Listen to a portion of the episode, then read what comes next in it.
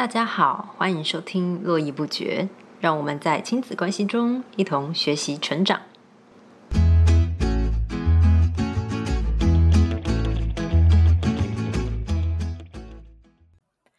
Hello，大家好，我们今天呢一样是替大家请到修身。那在上一集呢，我们已经跟大家聊过，就是修身呢是怎么样从呃电机系的这个领域，然后呢跨到音乐领域，而且呢有非常好的成就。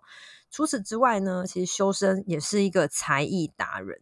其实我在认识修身的时候啊，我一开始是嗯，就是被他的照片所吸引，因为他的照片实在是拍的太好了。我就觉得啊，怎么可以这么厉害？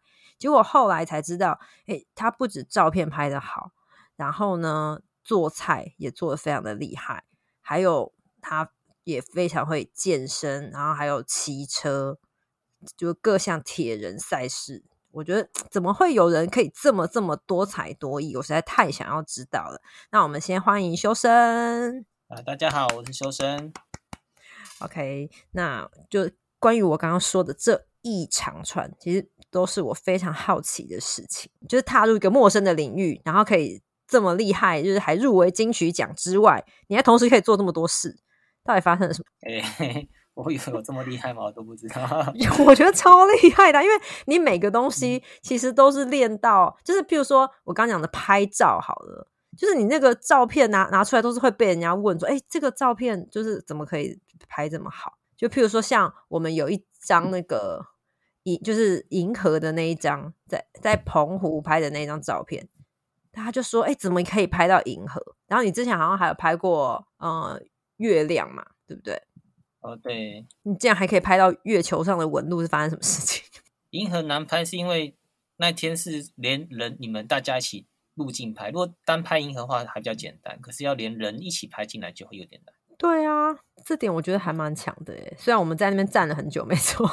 对，月亮那那只要只要设备够好，应该就可以。哦，真的假的？是这样吗？所以新台战士哦，新台币战哦，所以所以只所以只只要我也当这个台币战士，我也可以，就是我也可以拍拍得出那样子的月亮吗？对，你看你说月亮是哪一种？你说只是要拍出月月亮纹路的话，就会。就会比较简简单一点。那如果你要拍，嗯，说整个，例如说月月全食或日全食的过程，那就要要稍微有一些有一些天天文的那个姿势或什么的。哦，是这样哦，了解。可是我觉得光拍照这件事，所以你除了参加吉他社，应该不会还有参加摄影社？我那时候没有哎，可是朋友有参有加入。哦，然后我因为我觉得你那太厉害，嗯，你的情况是什么？其实我在大三的时候开始就接触单眼相机，那时候还是用底片，大所以大三、大四，然后再加上我我研究，我不做念台大电子所嘛，嗯，那我们做我那个实验室是那个跟视讯处理有关系的，所以做视讯处理，然后那个影像处理实验室，所以就是我除了知道就是。相较一般是一般的摄影者，我还知道说这些我要怎么做影像出演算法，实际上长什么样，我是知道的。那所以那些参数什么，我是知道那些怎么，我是知道那些的背后的原理。嗯，我觉得这会差蛮多。然后因为又是影影像处理实验室嘛，大家每次就会就会拍东西啊、录影啊什么有的没的。哦，所以其实照相这件事情也是一个。蛮蛮久的，它不是一个忽然这一一两年就就才学的技能，是它其实是时时间是蛮久的。哦，就是它算是一个累积的过程。对对对。哦，而且你刚刚讲说，就是你在，就是你知道这个背后的原理，因为像我们一般人可能学摄影啊，可能就是譬如说去上课，然后或是说看人家网络上，哎，人家拍照的这个参数怎样，然后就是一样画葫芦这样。嗯，我觉得最最麻烦的是构图吧。嗯，构图这个就要可能多看一些优秀的作品，然后而且通常我们在当下拍照的时候，其实你是没有那么多时间可以去去反映出你的。你的构图的。嗯就是你你总不能叫，比如说你假设你今天拍一个人了，那你你总不能不好意思拍了一百张，他说哦，终于找到这构图要怎么拍的，人家会 会瞪你通常只有几几三四张的时间可以去试这个东西，嗯。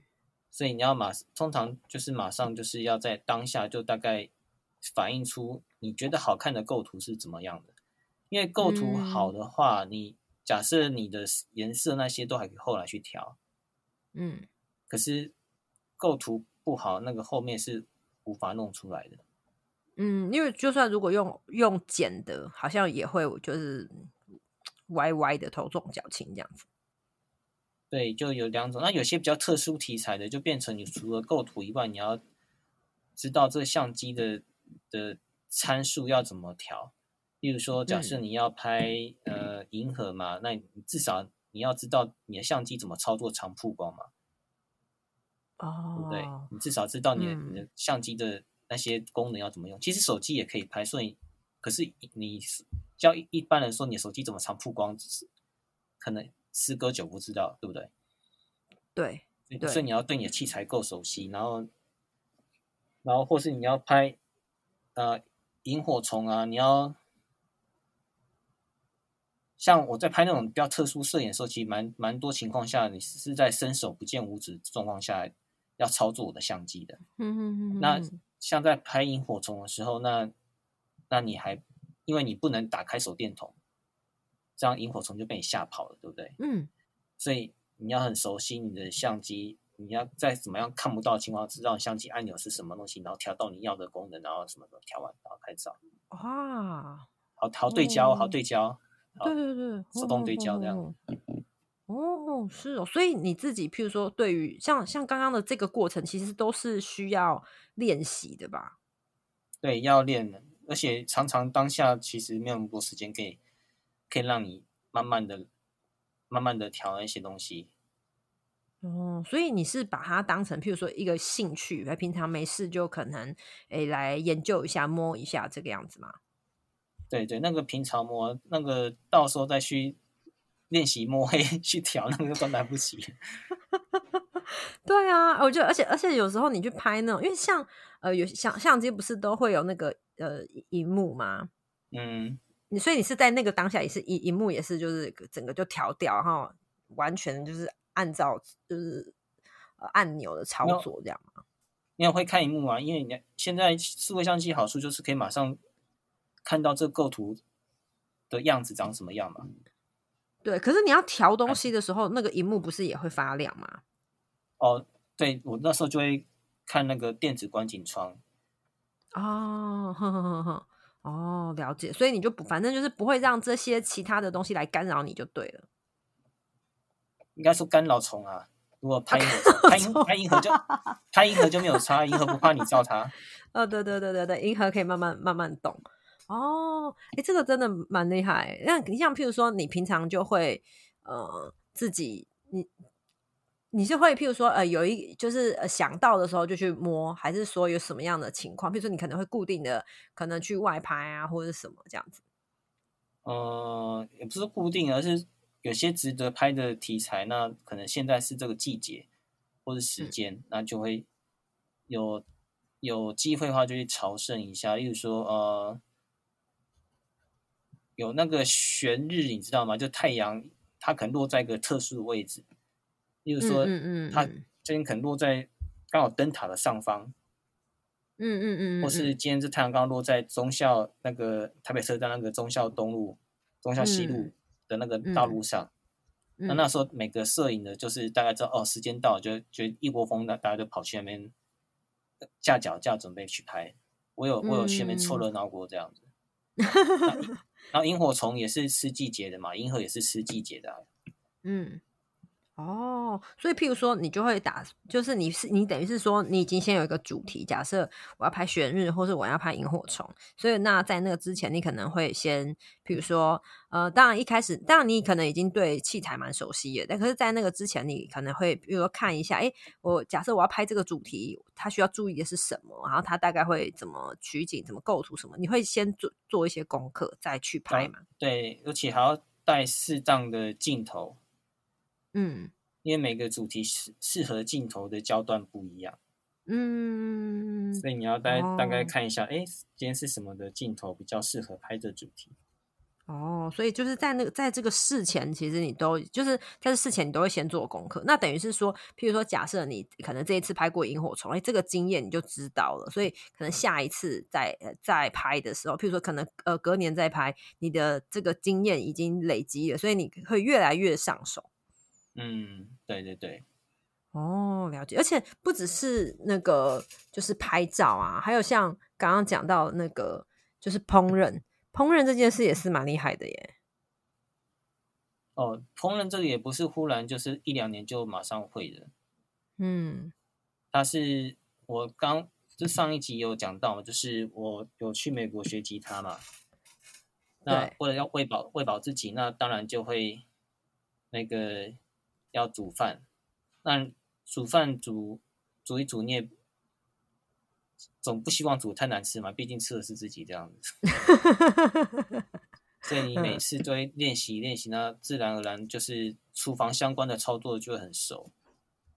嗯，哎、可是、没有啊，很就是有些人他煮一他，哎、但我有发现呢、就是确嗯实我有好几个朋友从美国回来的，他们都蛮会煮饭的，但是每个人程度不一样。有有些人呢，有些人他只是他会呃不排斥煮饭，但是可能煮来煮来煮去就差不多。可是像你的话，你是还会去尝试新的菜色，然后去去等于有点像做实验的感觉。对啊，对啊，因为毕竟的确像你讲的，就是料理对我来讲有点像是一个理化实验这样子，而且这实验是可以吃的。对，那那实验的话，就是你就假设你有食谱的的情况下，就是有点像是做实验步骤嘛，嗯那你就根据实验步骤，然后看最后做出来结结果如何。那结果如嗯果不如预期，有两种状况，嗯一个是我我我的实验步骤我忽略掉某些地方，嗯，另外状况是这个步骤本来就是烂的，这个东西本来就不好吃。哈，什么意思？就是你假设你的步骤什么都做对了，那可能是就是这这个食谱这个配这个食谱本身就是不是那么好吃的食谱。哦，呵呵对，有这两种状况，所以大概看的时候做几次之后，就要大概判断可以判断出是自己是处于哪一个哪一种阶段这样子。嗯，就我我之前嗯念硕士嘛，那我们会会还蛮讲求，就是要要做 PDCA，就是 Plan, Do, Check and Action 嘛。嗯然后自自我检查你的的成果执行步骤。那其实，在做饭上也是一样，那就是你要，所以会检查，哦，是因为你刚好你也是算重视吃的，所以你会希望，就像你刚刚讲的，就是你不希望做出来的东西太太难吃。对，毕竟自己要吃的，太难吃也不太好。哦，因为我看很多人就是他可能做菜，但是他会懒得去变化一些东西，他会觉得说，反正我就是会的，大概就那几道，然后就嗯弄弄一弄，可以可可可以吃就可以了。可是像你会一直想要去尝试新的，想要去诶学，就是把把自己的那个菜色的那个边际一直不断的往外面扩张。对，因为做出那些，一方面有些自己想要做，有些外面其实不一定那么容易吃到。容易吃到的话，有些菜我就呃不一定想要做，因为可能自己做也没有不会比较好吃，而且 吃的难易度其实其实还蛮容易。像有些菜是外面是不容易吃到的，嗯，比如说威灵顿牛排这个东西，外面是不容易吃到的。对对对或，是他他要很高的代价，可能很贵的代价去吃到它。对对对那我就想要说要怎么样去，因为不容易吃到，我就想要哎那自己做看看。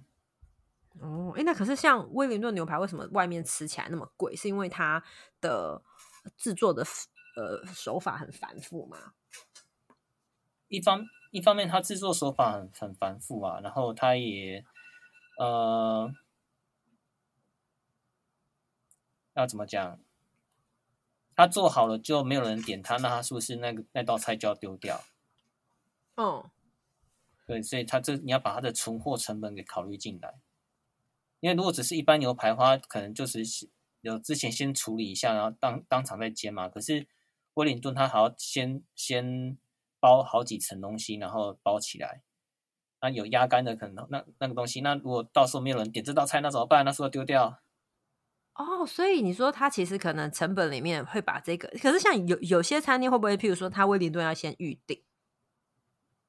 有些可能会，因为它它冷冻，你知道牛排这种东西冷冻之后味道其实都有多少有点走掉，所以变成它不是那么好保存的东西。那更何况是嗯威灵顿牛排。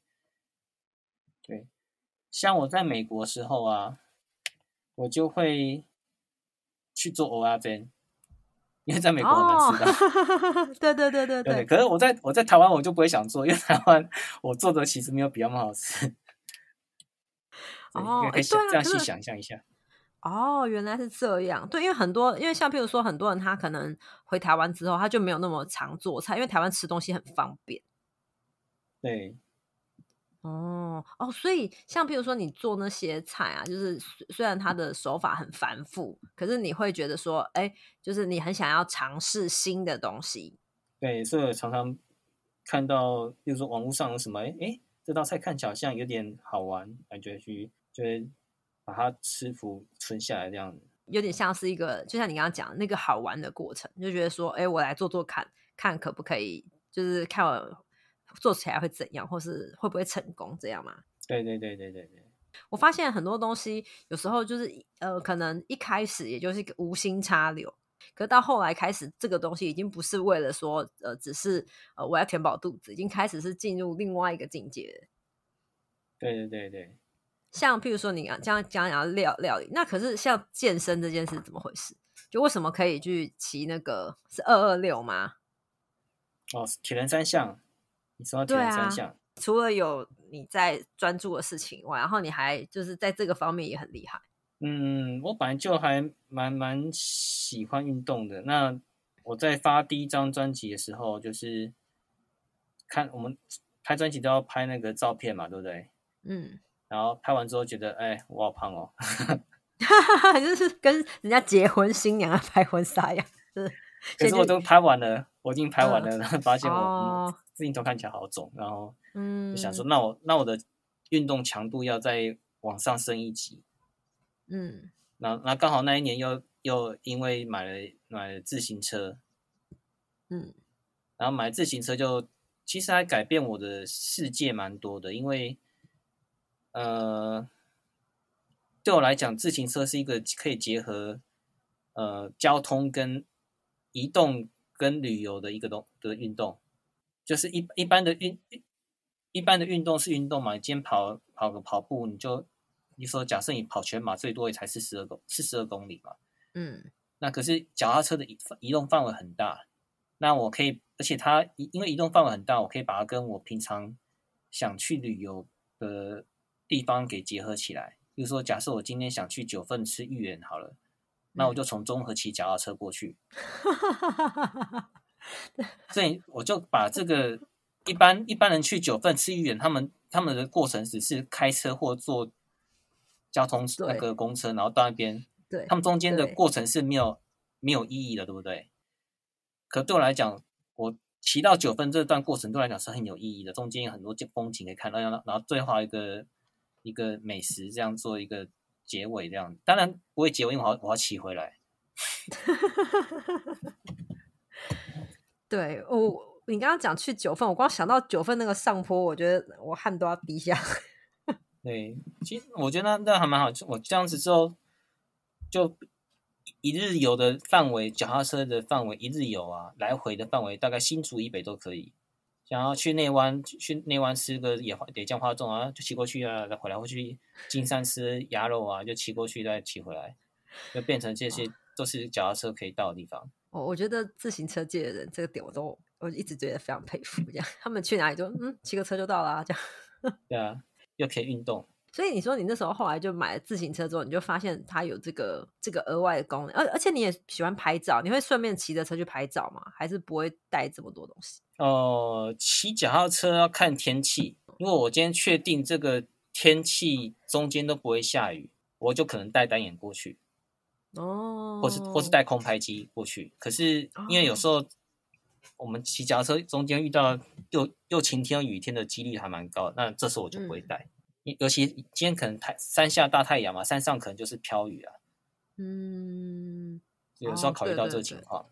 呵呵呵呵呵，哦，所以刚好这些东西都可以结结合在一起。所以你说你开始你是开始骑自行车之后，然后你你才会，然后也踏入铁人这个范围嘛？对对对，然后超自行车就是遇到各种运动神人啊，我在那边根本是根本是小嫩嫩这样子。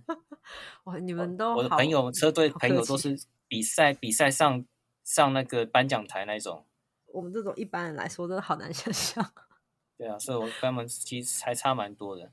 对，那哦大家就互相推坑各种比赛嘛。那时候推坑铁人三项，我觉得哎很有趣啊，只差个游泳了，然后就跑步跑步虽然不快，可至少会跑嘛，对不对？嗯，游泳比较难，游泳是一个比较难的嗯运动。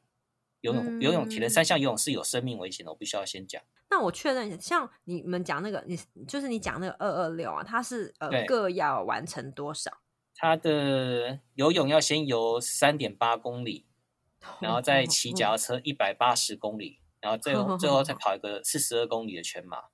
然后这个距离呢，就是光这样讲可没有概念。我这样讲哈，永都日月潭距离才三点三公里而已，呵呵呵呵呵，所以这等等于你你今天永都日月潭，而且是身上没有浮标的情况下，因为其实有去参加日月潭就知道，那你身上强制要要浮标，有浮标跟没浮标的难度其实差很多。你光是中间你都没有地方可以可以可以站起来休息或挖鼻孔或者什么的，有进进水，这三点八公里都没有这东西，没有这地方可以休息。然后在一百八十公里的脚踏车嘛，嗯，就大概等于你从彰化骑到台北，所以你今天就是有个日月潭，然后从彰化骑到台北之后再跑个全马这样。哇哦，这个觉得光一一般人像我，我可能平常，譬如说我可能跑个马拉松，我之前才跑大概十四，我就已经觉得、哦，嗯，人生的极限，我都觉得跑步的人很厉害。可是我觉得铁人这个二二六真的非常厉害，哇塞！而且你刚刚说就是游泳这个可能会有生命危险，嗯，因为一般人都是游游泳池嘛，对，游泳池一方面你你大部分时间你脚是踩到地的，嗯，然后在你泳池水是很清的，你看到那个水里面地上的标线，你不会游歪。对，那在铁人三项这种开放水域的时候啊，就是你脚是踩不到地的嘛，嗯。所以你一出发之后，你就你中间就不能休息，而且呢，嗯。假设你跟别人靠很近的话，可能互相踢来踢去。对对对，那你你就想，我就一开始我比第一场铁人三项的时候，我就差点觉得我快死了。那时候是比宜宜兰的梅花湖铁人三项，然后嗯，一开始大家就是一响，那哨声一响的时候就跳水，那我就整个吓到，哎，怎么跳水？我不会跳啊，然后我就用屁股撸下去，然后一撸下去之后，大家一开始出发之后，一定就挤在那个起点附近嘛，然后大家推来就踢来踢去啊，然后就，然后我也被踢踢到啊什么的，然后水中搏斗，然后又踩不到地，所以我那时候那一阵真的。对，然后我真的就踩不到，那时候那时候我真的觉觉得我快溺死了，赶快好不容易找到旁边有一个地方有那个拉绳浮标的拉绳，然后这边稍微拉住，然后那边喘气，不然觉得我真的要死掉这样子。天哪，哼哼哼哼哼，就我我没有想到，就是这种开放水域跟游泳池的的程度其实差那么多。我在那之前其实已经可以在游泳池一口气游个有个什么有个两三两三千公尺，然后而且在在参加田之前，我有我有泳渡日月潭，我那时候想说应该就跟泳渡日月潭一样吧，嗯可是我没有想到，就是因为泳渡日月潭会强制你身上带浮标嘛，嗯，那铁人三项没有，我就那时候那时候才发现原来这个难易度差这么多。哦，而且你，而且假设你游自由式或什么式自由式的话，你今天进到那些开放水域，通常那个水都不是那么清澈，嗯嗯嗯，就算很清澈好了，那个水里水也不会有标线，对不对？呃，对啊对啊，所以你是会有游歪的可能。就假设你有自由式的话，超容易游歪的。游个半天，然后还在那边，对我我比赛的时候，后来就有时候游游，看到有人从我面前横过去啊。对啊，这游一游会迷路哎，就是诶我现在到底在哪里，方对对对位是哪里这样子。会哦会比别人多游个很多距离。哦，所以三点八公里，你可能已经游游了，可能就是呃四四五公里都不知道，这样是不是？对对对对对，哦，对啊，哎，那那那你后来怎么克服这件事情？就是游泳这件事。我后来游泳，我我之前的步骤就是我要活下来就好，我就没有拼成绩。我就一方面就不要人，我后来有去台东活水湖那边比，那边比较场地比较大，下水时候比较不会那么拥挤，就不会踢来踢去跟这样。跟梅花湖比起来，嗯，对，比较不会那么拥挤，所以它会比较对相较那边会友善一点点，对游泳嗯来讲。那当然游完那些那是没办法，那就是那就想办法练这样。哦，那那你后来会去那种开放水域练习吗？嗯，应该说我不知道哪边可以练习耶。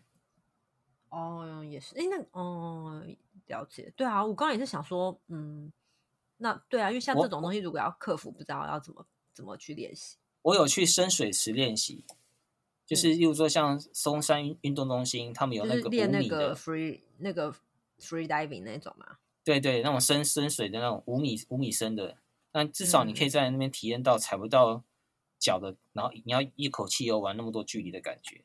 可能那边的能见度还蛮好的，所以其实，可是至少你可以体验到踩不到脚，然后不要休息的感觉，还是有帮助。哇，所以就是在这个过程中，你也会一直想要去克服，就是遇到的状况，对对对对对，就像刚刚讲的 PDCA 嘛。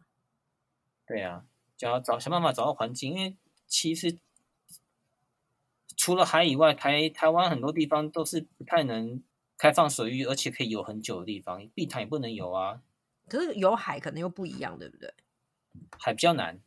可是海水浴场的话比较简单，哦 你要游的是比较难，像万万木山那种海泳那种会比较难。那如果只是对啊，海水浴场，那还没那么难。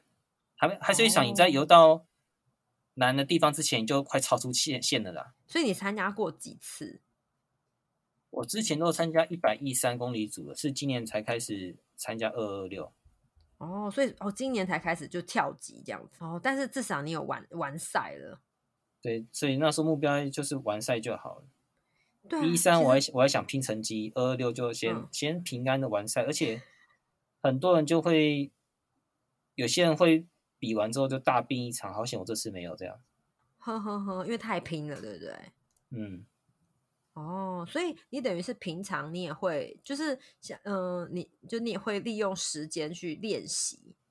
哦，会啊，因为假设像今天嘛，我今天回回家，嗯我就我就从公司跑回家，嗯，我公司在民权西路站啊，那我我家在中和，大概这样大概多远？就大概民权西路到中和跑步大概十一公里这样。哦，这好硬哦！我有一次才骑跟同事骑脚踏车骑十三公里，就是骑、嗯就从桃园市区骑到桃园高铁站，我已经觉得快不行，真的快就而且因为我是骑小折啦，所以我就觉得哦哦，小折会累一点啊。对，然后骑到那里之后，然后他们说：“哎、还要骑回去。”我就觉得崩溃，就 二十六公里，光骑车二十六公里我就已经觉得很累了，你还跑步哎、然后有时候会骑到桃园去啊，之前有骑去那个什么桃园那个什么复兴空空厨，哦，那里很远，那里对我来说很远。我在市区，我在市区，你知道吗？那个它那都有有点远，有点远。哇，这都很硬欸。然后桃园桃桃园有那个什么落雨松，要巴德落雨松是不是？对对对对，那边也是可以脚踏车骑到的，从台北骑过去。哇哦，那个，那我之前有 Google 过，本来想要去，就是本来想要从台北去，然后 Google 一下就，啊本来想要开车去，嗯，有好像有点距离。对，怎么怎么？我觉得开车有距骑过去了，你真的太夸张了，太夸就是应该是说这些事情已经变成你的日常，你也不是刻意说要呃去，像有些人是刻意，我譬如说我刻意安排一个时间去训练，你等于没有，你就是把这些东西都融入你平常的生活。哦，对对对对对，就是不管是 刚刚讲的拍照啊，或是做饭啊，或者是运动，它可能就是你生活的一部分。嗯，尤尤其运动还蛮蛮蛮是日常的。哦，对啊，有些人会，有些人会，例如说他今天跑个步，或是他今天去健身房就打个卡，对不对？对对对对对。对，可我就不会，因为这已经是日常了。我我这样子，我 Facebook 我每天都在打卡，我很烦。哦，完蛋！我上礼拜好像要打一个，因为我一个礼拜就只会去个，因为我因为我我我是报课程，所以我可能一个礼拜就是刚好就是去上那么一次课。可是我觉得像像你像你那样讲的，就真的是要融入日常才会，就是你等于是，嗯。你你不会，你不是刻意去做这件事情，它就变成你的习惯了。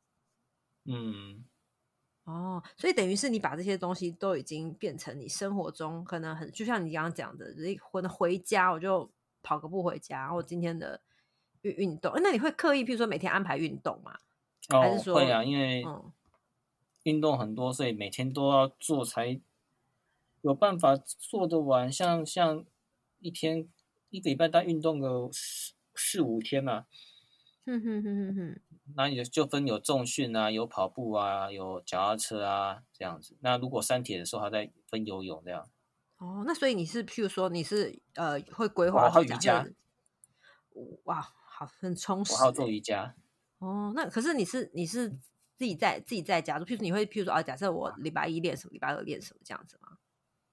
差不多，差不多。我瑜伽跟因为瑜伽是上课嘛，所以有固定时间。然后羽毛球也是有跟朋友打，所以大概也是固定时间。所以我这样一个礼拜就两个固定时间就用掉了，然后其他再分给重训啊、跑步啊什么的单车。嗯，所以应该说这些事情就是会 push 你去做这些事情的动力是得，就是你自己很想要，就是。呃，进步嘛，还或者是说，哎，就我就是想要我我维持这个样子。呃，应应该是维持吧。然后一方面就是我想要身体健康一点，嗯，所以我就会想要尽量的去维维持运动习惯。嗯，对啊，因为像像譬如说，很多人可能下班以后就觉得哦很累，就根本就不想动。可是你还会愿意，就是譬如说，哎，一直维持着这个运运动这件事情，是不是因为你对？就是会不会呃，你对自己的自我认认知有点说，嗯，我因为我就是可能喜欢运动的人，所以我会愿意去做这件事，即便其实可能我跟大家一样下班都很累，可我还是会愿意去做这件事。因为对我来讲，运动其实是一个虽然你会累，可是它其实可以释放压力的东西。嗯，那如果对我来讲，如果太太久没运动，反而身体会更累。嗯。我身体会觉得全身不对劲，所以其实你说会懒得动，不会，因为我不动的话，我身体会更更难过。哦，所以反而运动对你来说是更是是一个很舒服的事情。对对对，这个就有点像是很多人他可能呃，譬如说可能追剧或干嘛，对他来说是很舒服的事情，所以对，所以他不需要别人去 push 他，他自己就会对这个就自己就会主动去做这件事情。可能对你来说，运动已经是就是对你呃是一个好的事情，所以你已经开始会变成呃你不需要去提醒我，甚至于你不让我做这件事情，我还会觉得很不舒服。这样，对对对对对。我刚刚其实有发现，就是你从一路以来这样子学，就是学东西呀，其实可能当然一开始都是会有有有一些契机。像我觉得，其实很多人大家都会呃，因为有很多的机会啊，可能接触了不同的领域。可是很多人其实接触就是摸皮毛而已，对。但是像你的话，我觉得，哎，你就是对于一个领域，你会去把它在呃呃，你会好奇，就算是一个蛮有好奇心的人，嗯，或是挑战心，可以这样讲。哦，有哎有哎，对，因为你你会想要去呃。看看自己的极限在哪里，然后想要去好奇里面的个里面的原理是什么，这样。对啊，或者也不一定叫极限，就是挑战新奇事物的心。哦，挑战新奇事物，对对对对对。所以你对啊，我觉得光这个点就还蛮特别的。是你觉得你一直以来都有这个人格特质吗？应该有，对。比如说登山，我想登什么山，就就会想去挑战它。对，我忘记把登山一下进去。这个也是你的体能体能表现之一。还有之前还有你前阵子参加那个斯巴达，哦，斯巴达是蛮蛮好玩的。对啊，就看起来都常常那个都有一种硬汉的感觉，这样。它就有点像你自己在上电视节目那种极限体能王那种，然后可是你就在那里面，哦，这对对对来讲是一个对对对，很有趣的东西。而且我发我还我还发现还有一个一一个点，就是呃，你有些活动会因为有朋友，所以我觉得朋友好像也会是一个一一个一一一个诱因。嗯，单车比较，不过单车一开始也是有车队的人，就是带我骑各种路线才开始可以。后来我比较常自己探索，因为有时候要揪人都揪不到。嗯，没有，因为太硬了，太硬了，一般人很是有难很难很难随性加入。对，一开始也是有有那些车队的前辈们，就是才知道，哎，原来有这种路线可以骑啊。这样爬爬山，有时候自己爬，有时候跟朋友爬。在这个过程中，就是呃，你自己的时候算是可能挑战自己，然后可能跟朋跟朋朋友在一起的时候，是哎，可能有更触触发了你一些哎对其他事情的好奇心，然后想要再去呃更多了解其他的部分，或者是说，哎，那你会跟朋友竞赛吗？呃，看情况，因为我后来我说我朋友很强嘛，我都常看不到看不到他们车尾灯，所以我无法竞赛。你应该多跟我们交朋友，你应该多跟我们交朋友，你知道吗？这样子你就你就不会，你就是在你就是我们这群里面最厉害的人。了解，对啊，哦，所以我觉得这光这些点就很厉害。所以像你，像我觉得这个可能真的是呃人格特质也是一点，所以让你在各个领域上面，我觉得只要是你想做的事情，都可以把它做得很好。而且那像你在学东西的时候，你觉得你算是很有系统的去学习吗？嗯，应该说我会想要有效率的去学习。哦，那假设练习譬如，哦、那假设譬如说，呃，像我们刚刚讲到的，呃的的的任何一个领域啊，你觉得要你是怎么从无到有去学一个领域？如果先今天你想要学一学一个领域的东西，你怎么样很有效率的去学？嗯，就我刚刚有讲到，就是有那个 PDCA 这这个过程嘛。嗯那我觉得效率是一个还还蛮重要的，因为有嗯。些人，假设今天有人想要练体能好了，对，结果这个人他把体能他想要练习方法是他想要去透过爬山去练，嗯。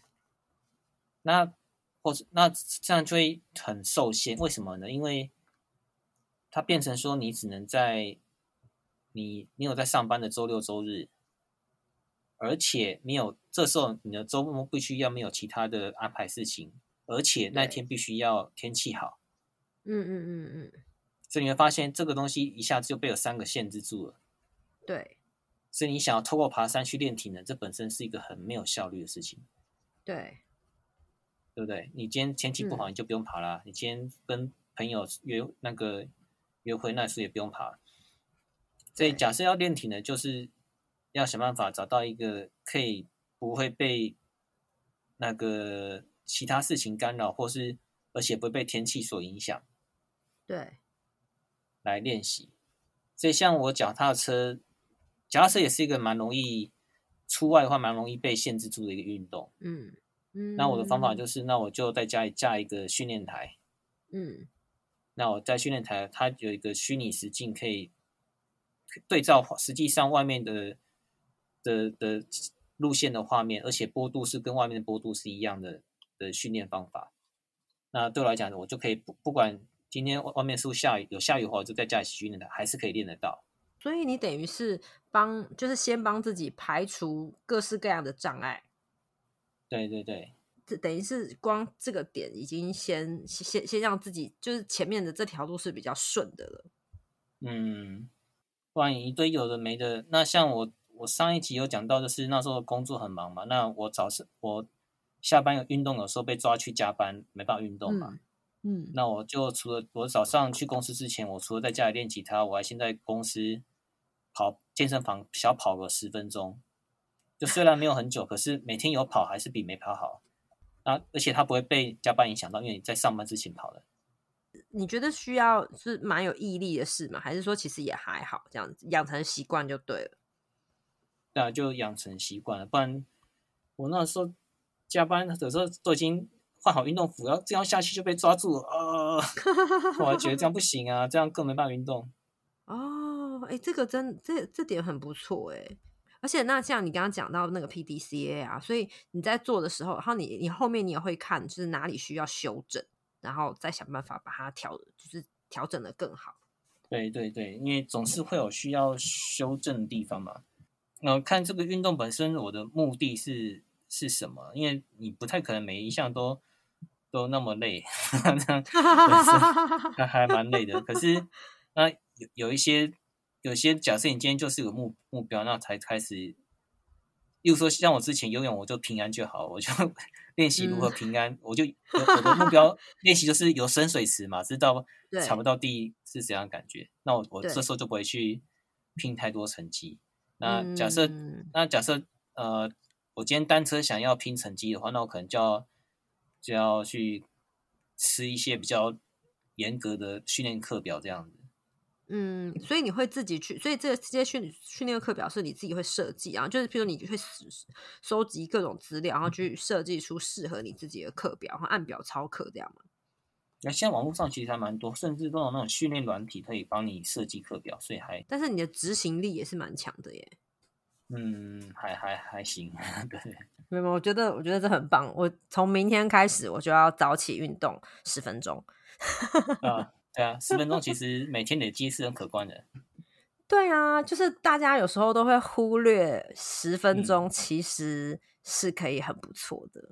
因为大家都会觉得说，哦，我今天跑步就是应该要跑可能呃半小时一小时。然后如果今天我没有办法做到的话，有些人就会觉得说，哈，那不然就算了。